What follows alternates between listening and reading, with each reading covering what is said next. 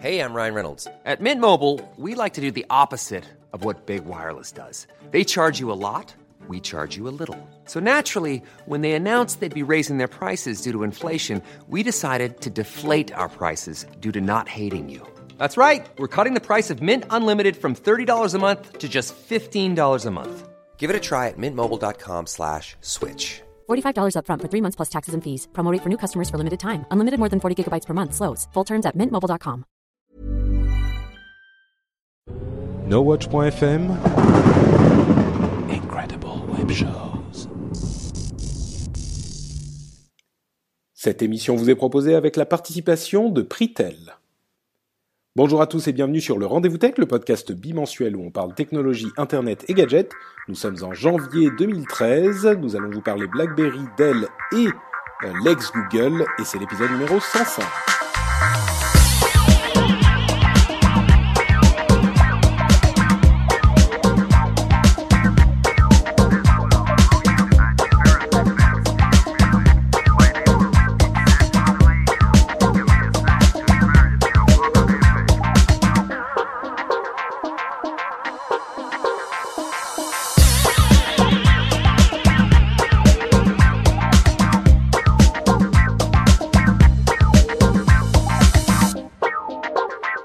Bonjour à tous et bienvenue sur le Rendez-vous Tech, le podcast qui fait un résumé de toute l'actu tech, internet et gadgets, comme je l'ai dit dans l'introduction, pour vous éviter d'avoir à écumer tous les blogs de la Terre pour savoir ce qui se passe dans ce milieu absolument passionnant. Je suis Patrick Béja.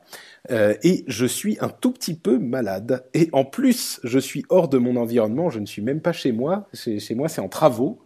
Donc, euh, je suis un petit peu dépaysé. Mais heureusement, mon compagnon de toujours est là pour me tenir euh, rassuré. Euh, c'est Jeff Clavier qui est, comme toujours, avec nous. Bonjour Jeff, comment vas-tu? Bonjour à tous, bonjour à toutes, bonjour Patrick. Euh, J'espère que tes travaux se passeront vite parce que aux États-Unis, quand on fait des travaux et qu'on quitte la maison, on sait jamais au bout de combien de temps on va pouvoir rentrer. Bah écoute, là c'était un petit dégât des eaux euh, et je pense que ça devrait être réglé relativement vite. Il faut quand même refaire toute la peinture. Donc j'ai été exilé. J'ai été exilé euh, chez mon ami Daniel, que les anciens d'Azeroth.fr connaîtront, et d'ailleurs que tu connais, que tu connais aussi, Jeff. Bien sûr. Donc bien euh, sûr. voilà, je suis dans son dans son somptueux logis. Il a eu la gentillesse de m'accueillir. Bah, tu diras bonjour pour moi. Ça marche. Et donc, euh, bah, tout va bien. Il fait beau et chaud, même si c'est encore pendant l'hiver. Donc, on a un, un hiver avec très peu de précipitations. Ouais, donc pour vous, contrairement à nos copains de la côte 20 est qui s'en sont pris plein la tronche avec une énorme tempête de neige, euh, nous, c'est pas le cas. Bah écoute, c'est bien. Euh, je suis jaloux de la Californie comme toujours. Donc euh, je vais continuer l'émission pour éviter de penser à ça. Euh, non, je dis ça en plus. Viens chez nous, Patrick. Viens chez nous. j'en suis, j'en suis jaloux qu'en hiver en fait, parce que quand même Paris en été c'est bien. Et surtout que les Parisiens sont pas là. Donc ça c'est le plus gros avantage. bon, parlons plutôt de tech. BlackBerry 10, vous êtes certainement au courant, chers camarades auditeurs. Ça fait un peu soviétique quand je dis ça comme ça. Chers amis auditeurs, je dis tout le temps camarades, mais c'est sympathique aussi. Donc, camarades auditeurs, BlackBerry 10 et la révolution qui va vous faire revenir vers BlackBerry. Bon, on en parlait depuis un moment, BlackBerry. Moi, j'avoue que il y a un an, j'étais euh, incroyablement, enfin, c'était plus que sceptique. Euh, je n'aurais pas donné un copec euh, dans un pari sur l'avenir de BlackBerry. J'aurais certainement pensé qu'ils étaient enterrés.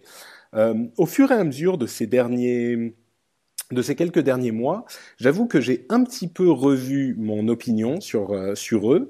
Euh, entre parenthèses, il s'appelait RIM jusqu'à maintenant, la société aujourd'hui, il s'appelle BlackBerry, euh, puisqu'ils ont lancé leur euh, leur dernier, leur baroud d'honneur, on va dire. Enfin, baroud d'honneur implique que ça soit terminé après. Là, c'est pas totalement sûr, parce que le produit est assez assez apte et assez convaincant. Alors, moi, je dirais pas que je suis complètement convaincu, mais euh, je dis qu'il y a une chance. Euh, avant de, parler un petit peu des spécificités du produit, comme ça, euh, à froid, Jeff, est-ce que toi, as aussi, ton, estimation sur BlackBerry a évolué aussi. Bah, si tu veux, comme j'ai fait la blague plusieurs fois en disant BlackBerry Who, c'est un peu une plateforme du passé en ce qui concerne euh, la partie consommateur. c'était vraiment un produit très orienté business où ils avaient une énorme part de marché dans l'email corporate. Et étant donné la percée d'Android et d'iOS dans ces segments-là, comme tu le disais, c'est le baroud d'honneur. Est-ce que ça peut les sauver ou pas? Clairement, ça, ça les a fait remonter en bourse. Euh, je pense qu'on verra. Je veux dire, euh, il y a quand même des millions et des millions et des millions de de BlackBerry encore aujourd'hui. On verra si c'est euh, suffisant pour redorer un petit peu leur blason. Bah, c'est ça en fait qui me qui me laisse penser que ils ont peut-être une chance. C'est qu'il y a énormément de gens. D'une part, BlackBerry est une marque qui garde une image forte. Alors nous, euh, dans, dans la, la, sphère technophile et dans la Silicon Valley, j'imagine qu'on est un petit peu euh, blasé et que pour nous, BlackBerry, c'est un petit peu les, les justement l'appareil euh, passé euh, et, plus du tout au fait de la technologie. Mais c'est quand même une marque forte à laquelle beaucoup de gens peuvent s'identifier.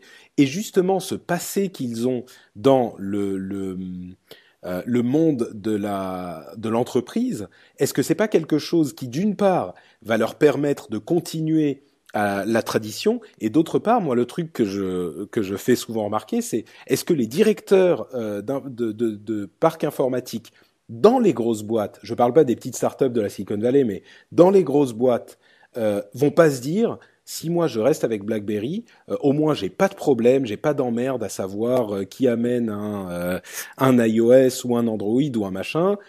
si le BlackBerry est au niveau, il va être beaucoup plus simple pour eux de, de faire la transition de BlackBerry à, à, BlackBerry et ça les encouragera, je pense, non?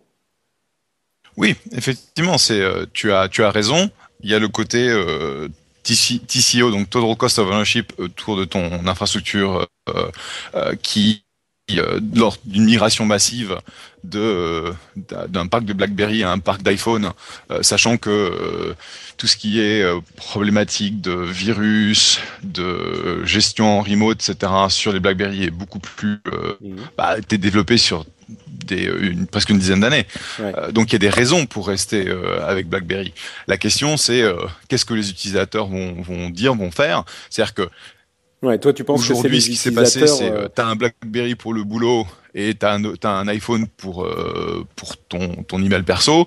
Et puis plus ça va et plus t'installes de trucs sur l'iPhone, au point où bah en gros tu dois tu dois euh, rentrer l'iPhone perso dans le, dans le, dans le parc, ça s'appelle le, le, Bring Your Own Device. Euh, et euh, de fait, l'IT doit prendre en compte euh, les potentiels risques euh, qu'un iPhone personnel va créer pour l'entreprise. Donc, est-ce que avoir un nouveau BlackBerry, ça évite ça? J'en suis pas convaincu.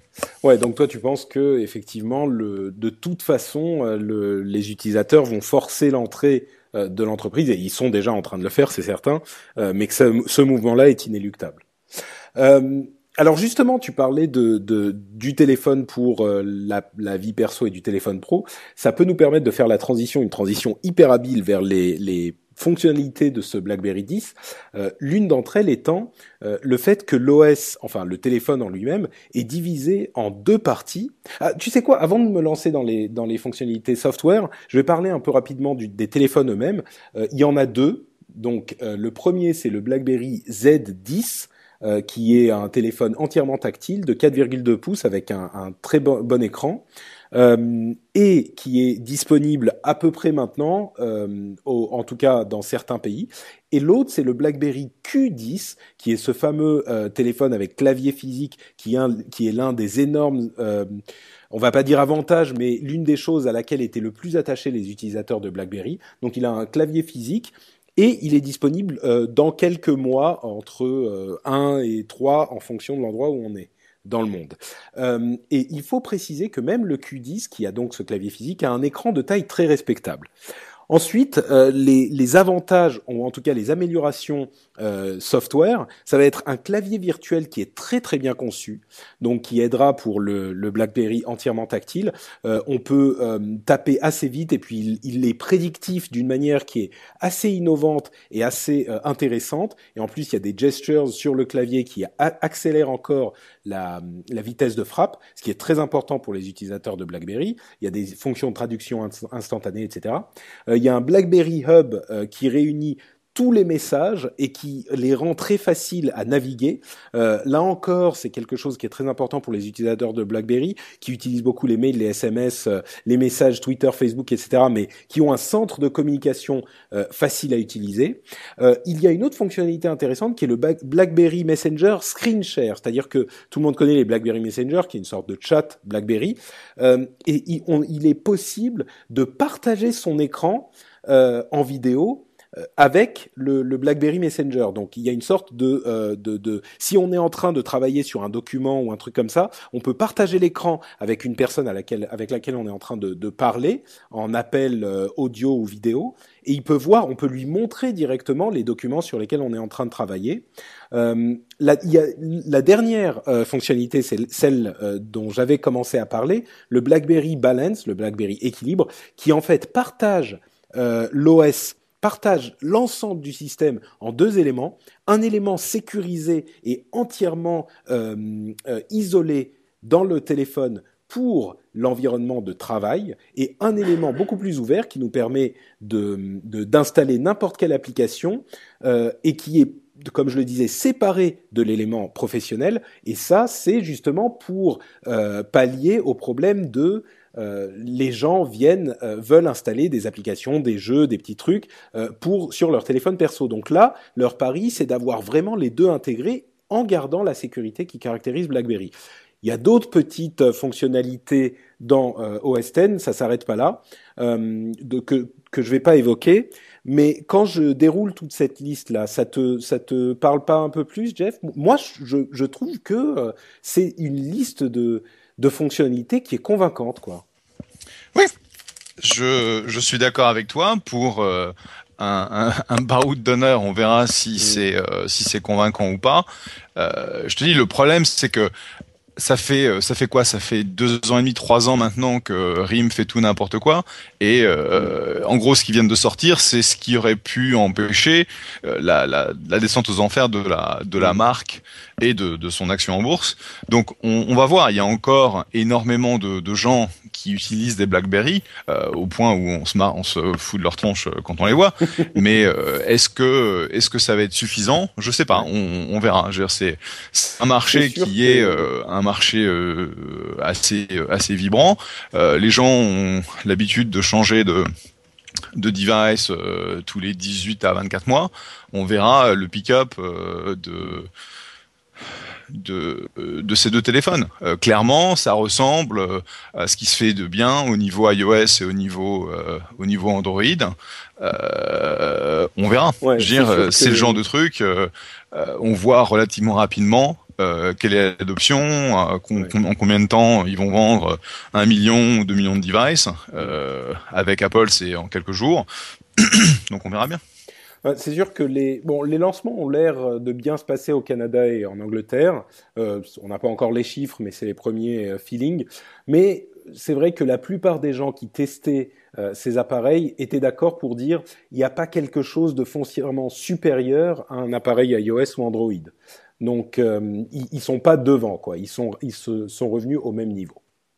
Bref, les mois euh, nous les mois à venir nous diront euh, de quoi il en retourne. Sujet suivant, on a beaucoup parlé de Dell et de, du fait que Dell se rachète eux-mêmes pour sortir de la bourse et pour pouvoir, bah, on, a entendu des analyses diverses, mais je vais peut-être demander à Jeff parce que la chose a été confirmée euh, effectivement, je crois qu'on en avait parlé il y a deux semaines d'ailleurs, mais la chose a été confirmée. Dell s'est racheté, euh, ce qui veut dire que Michael Dell, le, président de la société, a euh, d'une part mis énormément d'argent sur la table de son propre argent, donc il y est allé lui-même et il parie. C'est un, un, type qui a beaucoup d'argent et qui aurait pu partir sur des sur un yacht dans les Caraïbes jusqu'à la fin de ses jours, quoi. Mais rien que là, le fait qu'il mette son argent sur la table, et bien sûr, il a euh, l'aide d'un fonds d'investissement, l'aide de Microsoft qui a prêté de l'argent aussi, un petit peu comme ils l'ont fait avec Nokia, etc., euh, etc. Il, il, veut sauver sa société euh, parce que les, les, elle est sur une chute importante depuis un certain nombre d'années. Vous savez, vous vous souvenez sans doute qu'il était revenu en 2007, je crois, après être parti euh, en laissant d'elle au plus haut. Euh, et il y a une, une, certaine ironie en même temps dans le fait qu'il ait racheté les actions euh, pour euh, reprivatiser Dell, parce qu'il il avait dit de manière assez euh, euh, connue aussi, au moment où Steve Jobs était revenu chez Apple, ce que devrait faire Steve Jobs, c'est rendre leur argent aux actionnaires et fermer la boutique, quoi. Et, et en fait, Bon, il n'est pas en train de fermer la boutique, évidemment, mais c'est ce qu'il a fait. Il a rendu leur argent aux actionnaires, il a racheté toutes les actions, et ce que j'ai entendu, moi, comme analyse, c'est que généralement, quand une société fait ce genre de choses, euh, c'est pour changer une stratégie et euh, euh, un mode d'opération de manière tellement radicale qu'elle serait mal acceptée par la bourse. Est-ce que c'est une, explication qui se tient? Comment tu le vois, toi, Jeff, cette, cette opération de, de Michael Dell? Bah, En fait, donc comme tu le disais, euh, Dell est pas dans une grande santé. Euh, c'est pas tellement financière, mais c'est surtout en termes de part de marché, vente. Euh, et le problème des des bah, boîtes, des grandes boîtes américaines, c'est que euh, ils ont besoin de satisfaire les analystes euh, tous les euh, tous les trois mois avec euh, euh, les prédictions, les projections, etc., etc. Et au bout d'un moment, ça devient en fait vraiment ça contrecarre les stratégies de long terme. Et il semblerait que Dell ait vraiment besoin de de mettre en place une révision de la façon dont ils vont vendre le produit, packager le produit, certains produits qui devraient arrêter, relancer, etc. Et donc euh, cette notion de bon bah on va se on va se retirer du euh, de, du marché public de manière à arrêter cette euh, euh scrutation, enfin scrutiny, je sais pas si scrutation. Cette observation de près permanente. Ouais. Permanente. je pense que c'est pas idiot. Il se trouve que Michael Dell a fait beaucoup d'argent sur sa boîte quand il l'a il l'a mis public. donc il a aussi une grosse participation. Donc son, son enfin, il a le niveau euh, qu'il a dans la boîte en, tant qu'actionnaire est aussi euh, non négligeable, donc il n'a pas besoin de se racheter lui-même.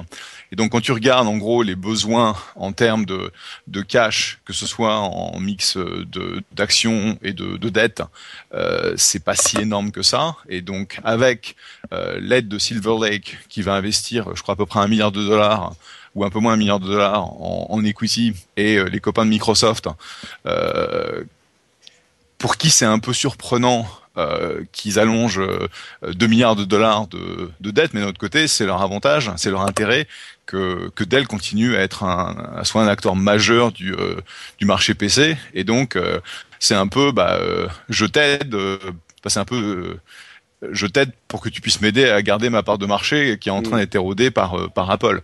Donc euh, c'est c'est pas surprenant en tant que tel euh, parce que bah tu vois un HP euh, qui s'est retrouvé plombé par le euh, le rachat de cette de cette boîte anglaise pour laquelle ils ont ils ont maintenant un procès.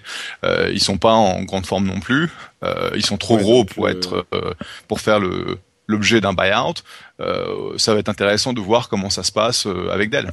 Oui, donc le marché des, des constructeurs de PC, c'est pas qu'il est foncièrement en danger, et puis il y a encore des, des constructeurs asiatiques, mais c'est sûr qu'il est plus aussi dynamique qu'il l'était il y a quelques années. Mais tu les vois les ou Dell oh, Là, on rentre dans les spéculations complètes. Hein. Il y a des gens qui ont dit ils vont ils vont euh, faire comme IBM et se concentrer sur le marché euh, du, du sur le marché professionnel uniquement, abandonner, un petit peu les le consumer, les consommateurs finaux. Euh, et Dell a, a dit d'ailleurs, euh, on est une entreprise de service. Euh, dans le sens qu'ils, euh, bon, aujourd'hui en tout cas, ils, ils, vendent un service aux entreprises pour gérer leur infrastructure et leur parc informatique en partie. Euh, tu, tu, penses qu'ils vont abandonner le, le segment euh, consumer ou, ou c'est pas encore envisageable? Bah, le problème du segment consommateur, c'est que c'est un, un marché qui est vraiment, euh, enfin, mis, à, mis à part pour Apple, euh, c'est vraiment un marché où il y a très très peu de marge, euh, puisque tu vas avoir euh, plein de marques qui vont essayer de, de vendre euh, quasiment sans marge, ou ils vont espérer de se faire un peu de marge sur les contrats de maintenance, etc., etc. Donc, tu vas avoir du volume, mais t'as pas de t'as pas de marge, quoi. Alors que quand tu vas avoir l'entreprise, tu vas avoir beaucoup plus de, de matière à faire du service, à faire du contrat de maintenance, etc. etc. Donc euh, euh, clairement, le, le, le, marché PC euh, euh, perso est pas est pas vraiment intéressant. Et c'est pour et HP avait dit aussi qu'ils allaient le, déprioriser. Donc hmm. aujourd'hui, il, il se trouve que Apple est capable de d'extraire des points de marge parce qu'ils ont des produits que les gens veulent vraiment acheter. Alors que bah aujourd'hui un PC c'est une commodité quoi. Et donc tu vas mm. aller chercher euh, le truc avec la config qui va bien, le moins cher possible. Et puis en gros euh, tu vas chez Fry's, enfin c'est un gros euh, un, gros vendeur de, machin, de matos qu'il y a dans la vallée. Et tu vois des rangées, des rangées, des rangées de, de laptops et de PC, c'est à peu près la même chose, quoi. Donc tu vas aller forcément chercher celui qui qui t'offre le discount, le machin, le truc. Et donc c'est très très difficile de faire de, de faire de l'argent, quoi. C'est-à-dire que, étant donné que sur les PC, effectivement, il y a une sorte de guerre des prix et que les constructeurs asiatiques euh, peuvent se permettre de descendre encore plus bas, c'est compliqué pour euh, pour Dell ou HP ou les constructeurs, enfin pour tous les constructeurs, euh, de faire des marges conséquentes. Donc s'ils veulent maximiser leurs bénéfices, il n'est pas inconcevable qu'ils se désengagent un petit peu de la du, du, segment consommateur. Mais c'est un peu triste, quoi. C'est ça veut dire que un de plus abandonne un petit peu le PC euh, tel qu'on l'a connu. Bon, il y, en a d'autres, hein, ça ne veut pas dire que le PC meurt du tout, mais bon, effectivement. On, verra ce qu'ils font, hein, ça se trouve, c'est pas du tout ce qu'ils veulent faire et euh, ils, vont, ils vont rester euh, sur le marché, mais bon, on verra. là encore, on aura la réponse dans les mois et les années à venir. Dernier gros sujet qu'on veut évoquer euh, aujourd'hui, c'est la conclusion de l'affaire euh, de la Lex Google.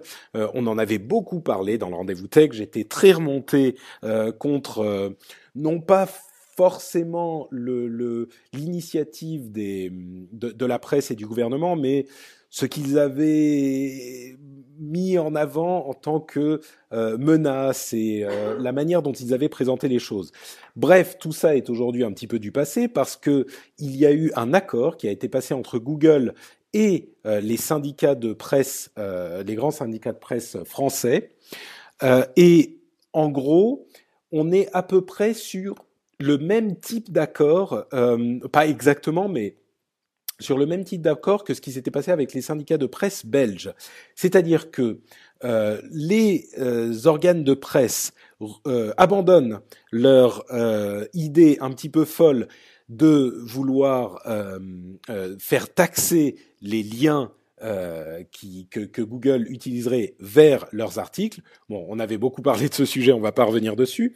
Et Google, en contrepartie, leur accorde euh, d'une part des avantages sur leurs outils euh, de marketing, sur leur euh, leur plateforme marketing, que ce soit AdSense, AdWords, le Play Store, etc.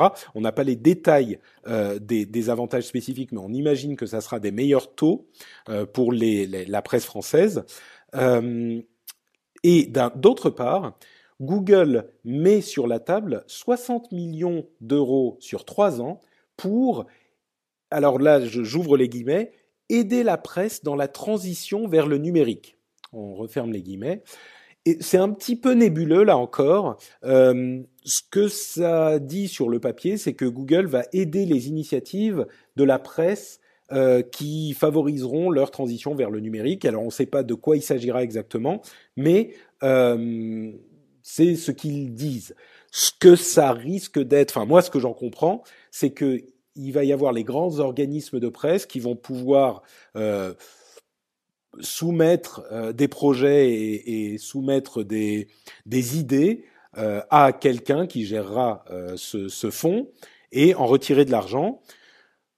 Est-ce que alors il y a plein de questions qui se posent. Est-ce qu'ils vont vraiment avoir des projets intéressants? Qui va, va décider de, de, de des, des, différents organismes qui auront le droit d'aller piocher dans ce, ce, se font euh, Est-ce que certains sites sérieux qui ne sont pas, qui ne font pas partie euh, de, des grands groupes de presse auront le droit euh, d'y aller aussi, etc., etc. Ça pose plein de questions auxquelles je n'ai pas vraiment la réponse, mais bon. Il y a par contre une relativement bonne nouvelle, c'est que la menace de, de, ces droits voisins est complètement écartée, en tout cas pour la France. Euh, Et il y a une autre question qui est est-ce que le gouvernement va réduire, ses aides à la presse euh, en conséquence de ce, ce fonds? Parce que le gouvernement aide énormément la presse. Donc on ne sait pas très bien comment ça va se, se passer. Euh, évidemment, le Conseil européen euh, des éditeurs de presse voudrait étendre ce type de deal à d'autres pays européens. On sait que l'Italie et l'Allemagne étaient dans la course aussi. Google a déjà répondu en disant ce type de deal ne sera pas étendu ailleurs. on a fait la France et basta entre parenthèses, ils avaient aussi fait la Belgique. On ne sait pas s'ils réussiront à éviter euh, un même type de, bras de fer dans les autres pays. Euh, l'un dans l'autre, 60 millions. Moi, j'avoue que je suis un petit peu déçu que Google ait cédé. Euh, d'un autre côté, je suis relativement réaliste. si les, les, menaces que brandissait le gouvernement et la presse avaient été mises à exécution, ça aurait été beaucoup plus dommageable pour Hey, I'm Ryan Reynolds. Recently, I asked Mint Mobile's legal team if big wireless companies are allowed to raise prices due to inflation. They said yes. And then when I asked if raising prices technically violates those onerous two-year contracts, they said, "What the f*** are you talking about? You insane Hollywood ass." So to recap, we're cutting the price of Mint Unlimited from $30 a month to just $15 a month. Give it a try at mintmobile.com slash switch. $45 up front for three months plus taxes and fees. Promoting for new customers for limited time. Unlimited more than 40 gigabytes per month. Slows. Full terms at mintmobile.com. Hiring for your small business? If you're not looking for professionals on LinkedIn, you're looking in the wrong place. That's like looking for your car keys in a fish tank. LinkedIn helps you hire professionals you can't find anywhere else, even those who aren't actively searching for a new job but might be open to the perfect role. In a given month, over 70% of LinkedIn users don't even visit other leading job sites. So start looking in the right place. With LinkedIn, you can hire professionals like a professional. Post your free job on linkedin.com slash people today. L'industrie de la presse euh, en France, enfin pardon, je veux dire pour Internet en France et donc Internet dans le monde, euh, et donc euh, je je suis pas complètement euh, c'est un petit peu le meilleur qu'on puisse espérer de manière à ce que cette, cette menace soit écartée. Euh, donc voilà, bref. Jeff, 60 euh, millions sur la table. Est-ce que tu as suivi, si tu as suivi un petit peu cette affaire, peut-être pas, c'est un petit peu loin de toi. Qu'est-ce que bah, tu penses? J'ai suivi parce qu'on en avait parlé. comme toi, je suis perplexe euh, sur le fait que Google est euh, caved, donc euh, ils aient finalement décidé de, de, payer, parce que pour moi c'est pas tant 60 millions, 60 millions pour Google c'est que dalle, c'est dans, enfin, je veux dire c'est rien, mais c'est le précédent qui risque de limiter leur modèle de business dans les différents pays européens et éventuellement euh, mondiaux.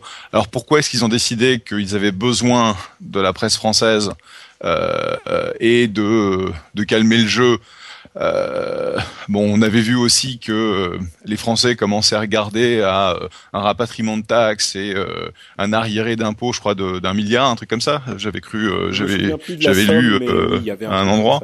Donc c'est peut-être bon, on va leur donner une une carotte hein, plutôt que de devoir aller payer beaucoup plus cher et puis on va essayer de calmer un peu le jeu. Je sais pas, c'est euh, c'est un peu bizarre parce que l'autre approche de Google ça aurait pu être euh, bon bah écoutez les Français si c'est comme ça, on retire toute la presse française de notre index et puis voilà quoi. Hmm. C'est sûr que c'est ce qu'ils avaient menacé de faire, et c'est là qu'on avait eu des réactions un petit peu ubuesques de, de l'autre côté, du côté de la presse et du gouvernement, mais en même temps, euh, là, c'est 60 millions, comme tu disais, c'est des cacahuètes pour Google, donc c'est un petit peu euh, bon, allez, 60 millions et c'est terminé, arrêtez de nous emmerder. Et en plus, ça règle le problème. Mais ce qui peut être un petit peu inquiétant, c'est que dans trois ans, bon, trois ans c'est long, surtout en, en Internet time, les choses auront peut-être évolué, mais dans trois ans, je ne sais pas si la presse sera en meilleur état ou qu'est-ce qui leur, qu'est-ce qui nous dit qu'ils vont pas revenir, retendre la main dans trois ans, ou d'autres, hein, ou que d'autres vont pas venir demander, ou que la presse va pas aller euh, demander à d'autres personnes encore.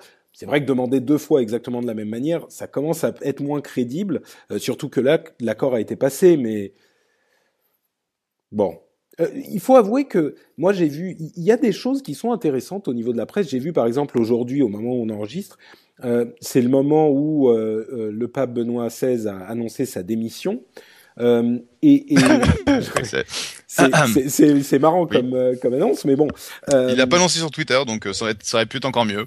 Mais c'est vrai que le premier pape à, dé bah, démissionner euh, du genre euh, I'm too old for the shit goodbye. Depuis 600 ans. Non mais écoute c'est c'est euh, c'est quand même non mais il est il est il est honnête tu vois il, il c'est mieux que de continuer jusqu'à bref c'est pas le sujet. Euh, moi j'étais sur je suis allé sur le site du Monde quelqu'un avait mis un lien à un moment et Le Monde avait une sorte de petit chat dont il se servait pour répondre aux questions des lecteurs euh, sur ce sujet. On pouvait interagir comme ça et c'était quelque chose d'intéressant, quoi. Tu vois, ils ont su. Mhm. Là, c'était vraiment quelque chose d'intéressant. Il y avait un petit chat, il y avait un expert qui, qui répondait aux questions spécifiques. Il y avait des questions intéressantes qui étaient posées et les réponses étaient intéressantes aussi.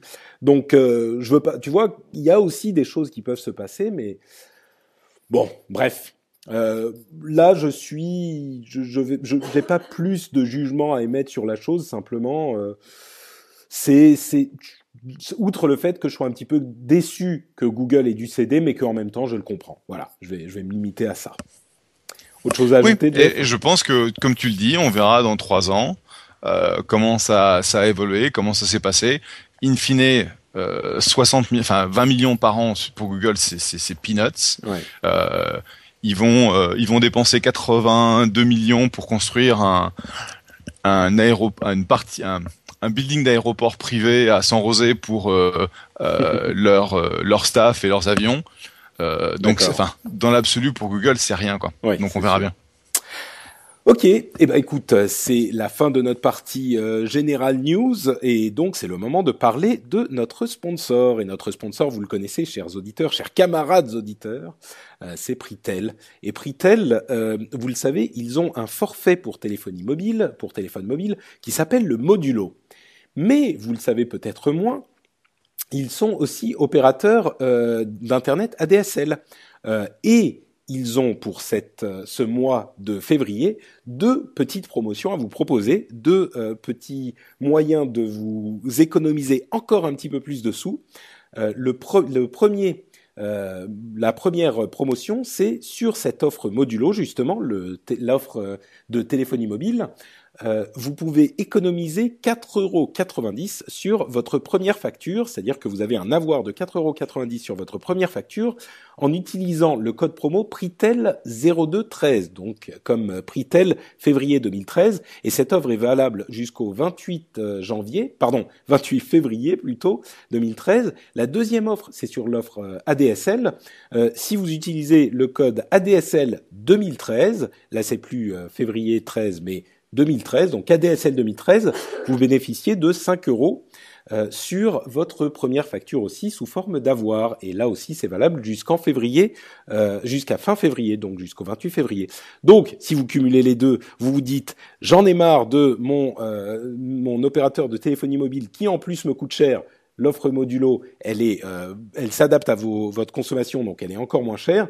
Et en plus, vous vous dites, la DSL, Là aussi, j'en ai un petit peu marre de payer beaucoup. Vous allez voir chez Pritel, ils ont des tarifs intéressants. Vous faites les deux. Vous utilisez Pritel 0213 et, et ADSL 2013. Ben vous avez en plus 10 euros presque de réduction. Donc, vous avez euh, d'une part économisé des sous, vous avez découvert un service pratique et bon marché, et en plus, vous avez soutenu No Watch. Donc, je ne vois absolument aucune raison au monde de ne pas au moins aller y jeter un coup d'œil. Donc vous allez voir chez Pritel et vous pouvez en plus leur dire que vous avez entendu parler de chez nous, ça nous fera plaisir. Donc on remercie Pritel et on vous remercie aussi, chers auditeurs, chers camarades auditeurs, de nous soutenir en soutenant notre sponsor. On continue avec quelques petites news et rumeurs qu'on va abattre euh, à la hache. La première, c'est euh, une news un petit peu intéressante chez YouTube il semblerait qu'il soit prêt à tester les abonnements payants pour certaines chaînes. Et ça, ça risque d'être assez à terme, et si ça fonctionne, assez révolutionnaire. C'est-à-dire que les, les gens, les utilisateurs, les producteurs de contenu sur YouTube pourraient euh, proposer aux, aux, gens qui aiment leurs émissions de payer directement sur YouTube. Alors, est-ce qu'on garde les pubs ensuite? Je sais qu'il y a beaucoup de gens qui vont dire ah ben non, si on paye, on met pas de pub. Ça sera au choix de la du producteur de contenu. Entre parenthèses, je, déteste cette euh, argumentation qui dit si on paye, on veut zéro pub parce que on le fait tous depuis des années. Un magazine, on paye le magazine et il y a de la pub. C'est le, business model qui est équilibré de telle et telle manière. Euh, si on ne, s'il y avait pas de pub, on paierait plus cher. Bref, ça ne veut pas dire qu'il faut mettre de la pub euh, dans, tous les trucs qu'on paye, mais en fonction de la manière dont c'est fait, ça peut être plus ou moins acceptable. Bref, YouTube pourrait permettre aux, pourrait permettre aux gens de payer pour avoir du contenu. Bien sûr, si les gens choisissent de le mettre sans pub, ils peuvent. Euh, Aujourd'hui, tel qu'on le connaît, moi, il y a peu de choses pour lesquelles j'imaginerais payer sur YouTube, mais est-ce que ça n'ouvrirait pas la porte à d'autres euh, productions peut-être plus sérieuses, plus intéressantes sur YouTube? Oui, puis surtout, il y a, y a le côté euh, distribution absolument massive, parce que je crois, bon, maintenant, euh, YouTube, c'est le, quoi, le, le, troisième, quatrième site euh, sur Internet, donc c'est euh, 750 millions d'uniques, un truc comme ça. Mm. Et donc, en tant que fournisseur de contenu ou en tant qu'artiste, euh, si tu veux avoir accès à cette audience tout en conservant ton modèle de business qui à ce jour ne pouvait être basé que sur euh, la publicité, s'il y a une compatibilité entre ta démo et celle de YouTube, euh, je pense que c'est super intéressant parce qu'aujourd'hui tu vas avoir ces shows euh, bah, soit sur Hulu, soit sur leurs propres canaux avec un, un, paywall, soit tu, tu te vends d'abord sur des canaux un peu plus exclusif et après tu vas sur YouTube ou alors tu euh, tu mets un tu vois un épisode sur YouTube et après le reste tu mets sur ton propre site donc ça, ça ouvre effectivement des portes euh, aux fournisseurs de contenu mais aussi à YouTube en termes de monétisation. Ouais. Ouais, c'est ça. C'est presque bizarre que ça n'est pas, euh, ça ne soit pas apparu, soit chez YouTube, soit ailleurs, ça soit pas apparu avant. C'est, ça me paraît presque un peu tard, mais euh... bon, moi je pense. Bah, je pense qu'ils ont, ils avaient. Alors, je sais pas pourquoi est-ce que ça a mis autant de temps pour arriver Parce que c'est relativement logique. D'un autre côté, euh, ils ont tout fait pour construire l'audience, pour faire en sorte de faire fonctionner le, le, modèle de pub. Parce que bon, euh, Google c'est de la pub, hein, c'est pas franchement, euh, ils ont pas un modèle de freemium euh, super établi dans leurs autres euh, dans leurs autres segments de, de, de, produits. Et donc ils ont vraiment poussé énormément le développement de, de channels puisqu'ils avaient investi près de 100 millions de dollars pour en gros euh, soit prépayé, soit aider au développement euh, de plein de contenus différents. Et ça, ils ont coupé, euh, ils ont coupé quand même assez méchamment mm. pour pour 2013 en regardant en fait ce qui était vraiment valable pour eux. Donc, est-ce que c'est la prochaine étape d'un qui a évolué de façon logique ou est-ce qu'ils se sont dit bon bah tiens maintenant on va essayer ça parce qu'en gros euh, le euh, subsidizing des euh, enfin le fait qu'on va payer les canaux pour se enfin les channels pour se développer ça a pas forcément marché au, mm avec autant d'ampleur qu'il l'avait peut-être euh, attendu, euh, bah, c'est une façon en fait de monétiser cette cet asset mm. euh, qui, qui reste une des acquisitions les plus les plus géniales qui étaient faites dans le monde de la tech des, des dernières années. C'est sûr que YouTube, oui, c'était une pépite, ouais.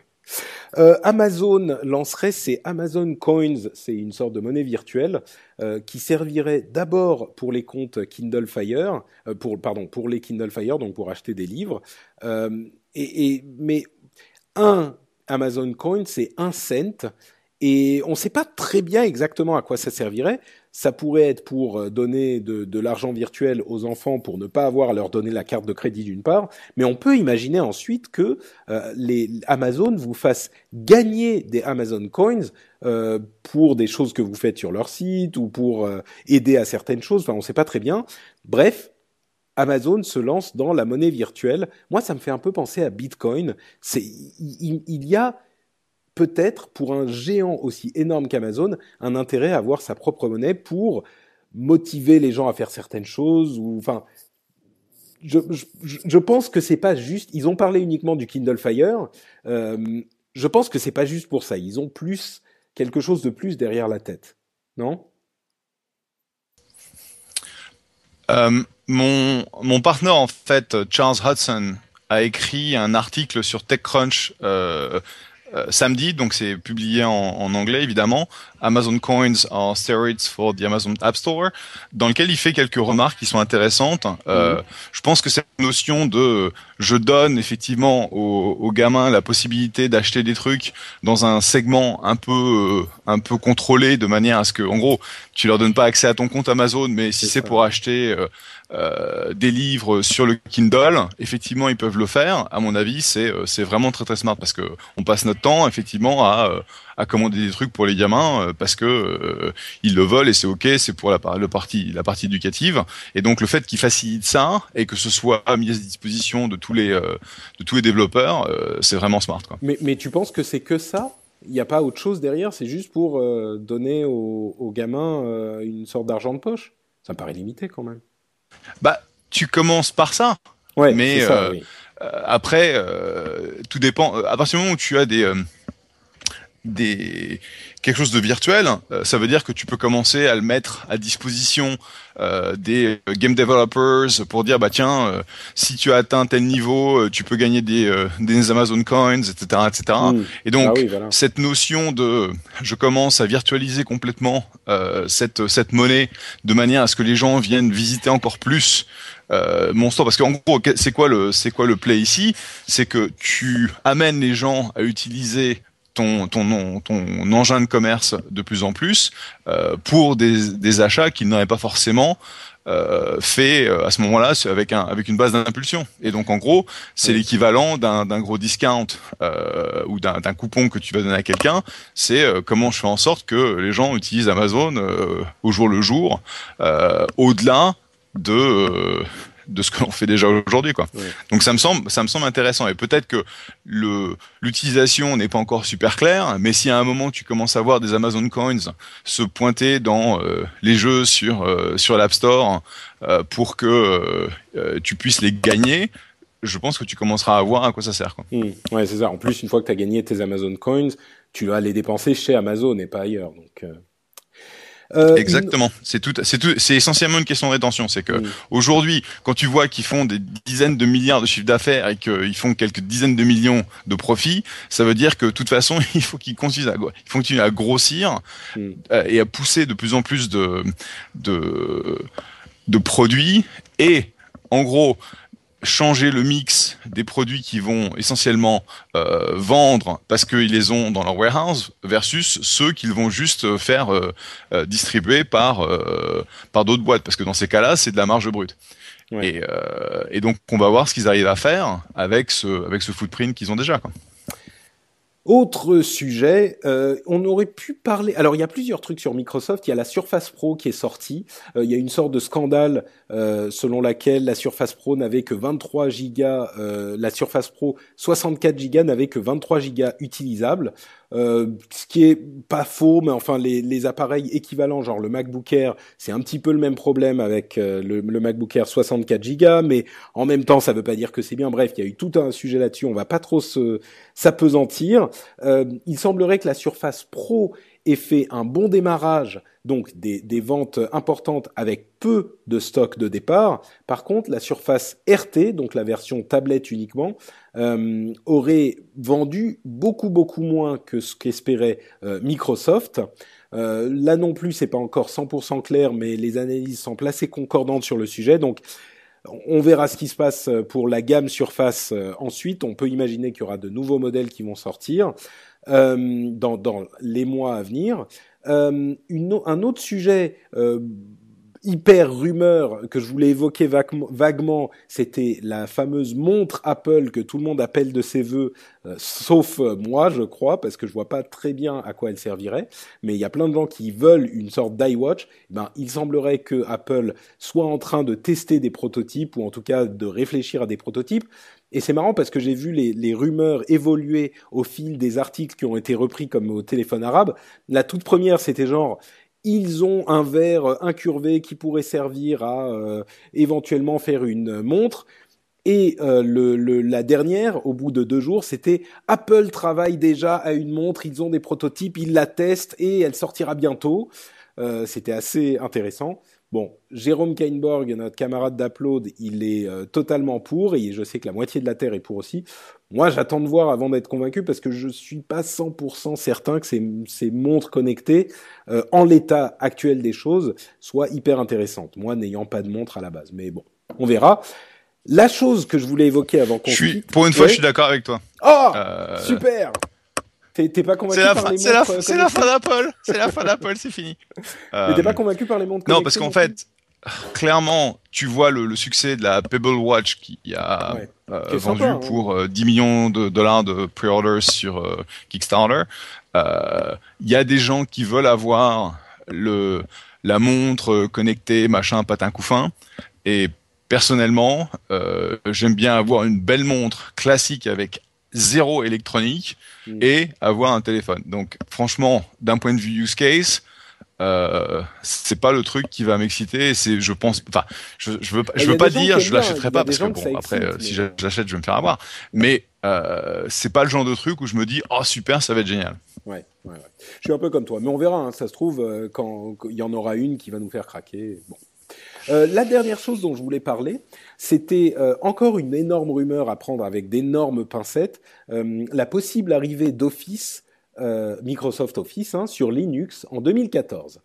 Et il y a plein de gens qui hurleraient à cette idée, en particulier les adeptes de Linux, euh, les gens qui sont adeptes du libre et qui vont dire immédiatement ah mais mon dieu euh, sur Linux on a déjà euh, LibreOffice et OpenOffice on n'a pas besoin de cette merde de Mi- Microsoft Office moi bon d'une part j'y crois pas énormément parce que je vois pas pourquoi Microsoft irait euh, cannibaliser euh, Windows mais peut-être on sait jamais peut-être qu'ils se disent pour le cas où Windows euh, ne va pas super bien peut-être qu'il faudrait commencer à euh, avoir une alternative qui ne soit pas la, les- les- la mobilité, bref, peu importe leur raison.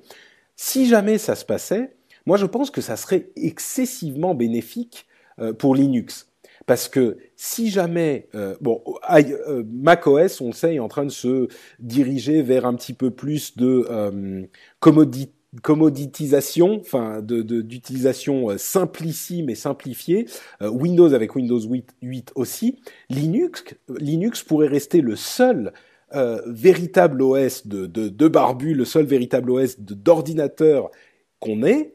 Et d'une part, il y a les, deux grands reproches qu'on pouvait faire, qu'on peut faire à Linux ou qu'on pouvait faire à Linux et qu'on lui fait depuis très longtemps, c'était d'une part, il n'y a pas de jeu, c'est en train de changer avec Steam qui arrive sur Linux, et d'autre part, il n'y a pas Office. Parce que, qu'on le veuille ou non, depuis euh, 15 ans ou 10 ans qu'on nous annonce la mort d'Office parce que OpenOffice et LibreOffice et je sais pas quoi, Microsoft Office est toujours là et c'est toujours l'outil qu'utilisent tous les gens au monde qui travaillent, enfin pas tous, mais une bonne partie. Donc, si on avait et les jeux et Office, Linux deviendrait tout à coup une sorte de, de, de système euh, d'exploitation hyper exploitable euh, et que énormément de gens qui intéresseraient énormément de nouveaux gens, bien sûr, euh, les, adeptes de, Linux aujourd'hui n'iraient pas utiliser euh, Microsoft Office, mais ça pourrait intéresser beaucoup de nouvelles personnes qui pourraient se mettre à utiliser Linux. Et je pense que ça serait une bonne chose.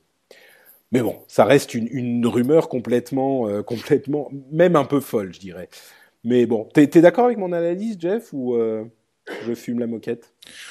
Non, je, le problème c'est, voyant la différence entre Office sur Mac et Office sur euh, Windows, Mm. et euh, imaginant la difficulté que ça va être d'amener le bébé sur euh, sur Linux, euh, je me demande ce que tu vas avoir quoi. C'est ce que ça va être une vraie une vraie version d'Office ou est-ce que ça va être un truc où en gros tu n'auras même pas la compatibilité des fichiers quoi. Donc Ouais. euh, euh, et, et la question c'est est-ce que OpenOffice euh, fait le boulot quoi? Euh, moi j'ai c'est ce que j'utilise pour les gamins euh, quand je veux pas payer la licence d'Office pour le, les quelques spreadsheets qu'ils font quand ils sont ils ont besoin d'un truc qui n'est pas euh, qui n'est pas Google Spreadsheet. hein. Euh, je sais pas, on verra. Ça, Ouais. ce sera intéressant de, de voir s'ils le font. À vrai dire, je me demande si, bon, d'une part, moi, j'ai jamais été convaincu par OpenOffice. Pourtant, j'ai essayé. Hein, je sais pas par manque de volonté. J'ai vraiment, vraiment voulu l'essayer. Je voulais l'utiliser. Euh, mais par contre, je me dis en fait, plutôt que de s'emmerder à porter euh, Office sur Linux, euh, il y a la version web d'Office qui marche très bien, Office 365, qui a pas toutes les fonctionnalités, mais qui, en a quand même une, une quantité assez raisonnable. Et bon, ça, ça marche très bien sur Linux. Donc peut-être que c'est pas la peine de porter carrément la suite complète. Mais bon. Yep. Bon, euh, je pense qu'on arrive au bout de l'émission. Euh, Est-ce qu'il y a autre chose dont tu veux parler ou alors tu nous dis directement euh, où on peut te retrouver sur Internet quand t'es pas dans le rendez-vous tech? Allô? Alors laisse-moi regarder. Ah. Netflix, ah si, quand même. Donc j'ai fini de regarder House of Cards hier soir. House of Cards, c'est une série télévisée de 13 épisodes qui était, qui a été mis en place et payée par Netflix. Euh, la rumeur, c'est que c'était une série à 100 millions de dollars. Je sais pas si c'est le cas ou pas. Ce. Euh, mais en tout cas, c'était super. Et tous les gens qui ont, qui sont euh, des euh, su- subscribers euh, Netflix, sont super contents et disent que House of Cards c'est super génial.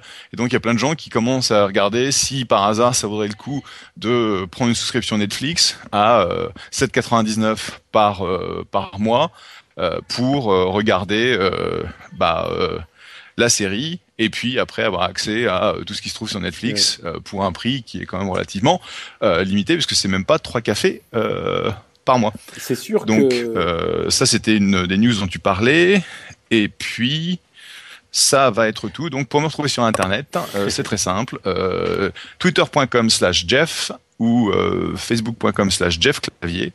Et c'est fini pour moi puisque maintenant je dois aller rejoindre mon prochain rendez-vous. Merci à tous, merci à toutes. Patrick, Bah, écoute. comme d'habitude, ce fut un plaisir et bonne chance avec tous tes travaux. Merci beaucoup Jeff et merci à tous de nous avoir écoutés. On vous dit donc rendez-vous dans deux semaines pour un nouveau rendez-vous du Rendez-vous Tech. Ciao à tous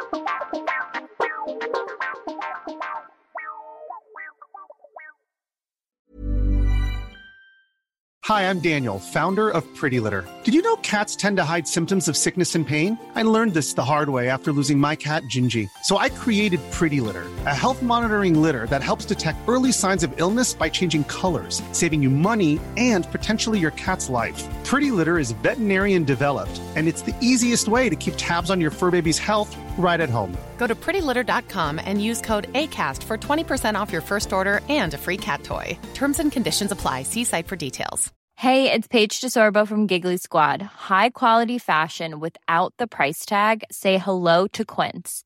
I'm snagging high-end essentials like cozy cashmere sweaters, sleek leather jackets, fine jewelry, and so much more. With Quince being 50 to 80% less than similar brands. And they partner with factories that prioritize safe, ethical, and responsible manufacturing. I love that.